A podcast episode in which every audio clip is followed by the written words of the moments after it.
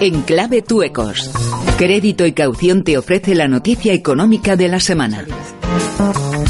Bueno, pues a lo mejor hasta le pido ayuda a Iturriaga para que me ayude a explicar el, coste que puede tener esta guerra arancelaria entre, entre China y entre Estados Unidos, pero el New York Times viene hoy con un artículo muy interesante de cómo puede afectarnos al, bolsillo, no solo a los estadounidenses, también al, al resto que consumimos tecnología de marcas americanas, porque todos estos aparatos se ensamblan, en su gran mayoría se fabrican en China, y cuando Trump quiere eh, penalizar a la manufactura china, realmente se está dando un tiro en el pie porque el 40% de las importaciones que llegan son precisamente de electrónica. Y hay una siguiente consecuencia a tener muy en cuenta que es que podría retrasar la implantación del 5G.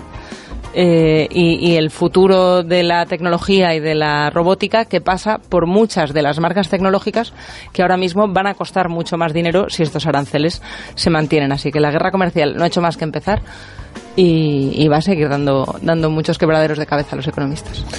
Bueno, lo contaremos aquí, naturalmente, porque aquí noticias buenas, noticias malas, quebraderos de cabeza y enseñanzas. La brújula. Crecer hoy exige más protección y proyección global.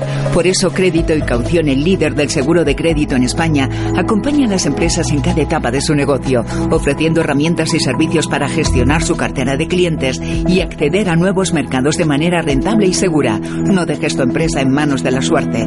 Descubre las oportunidades para tu negocio y anticípate a los riesgos. Crédito y Caución.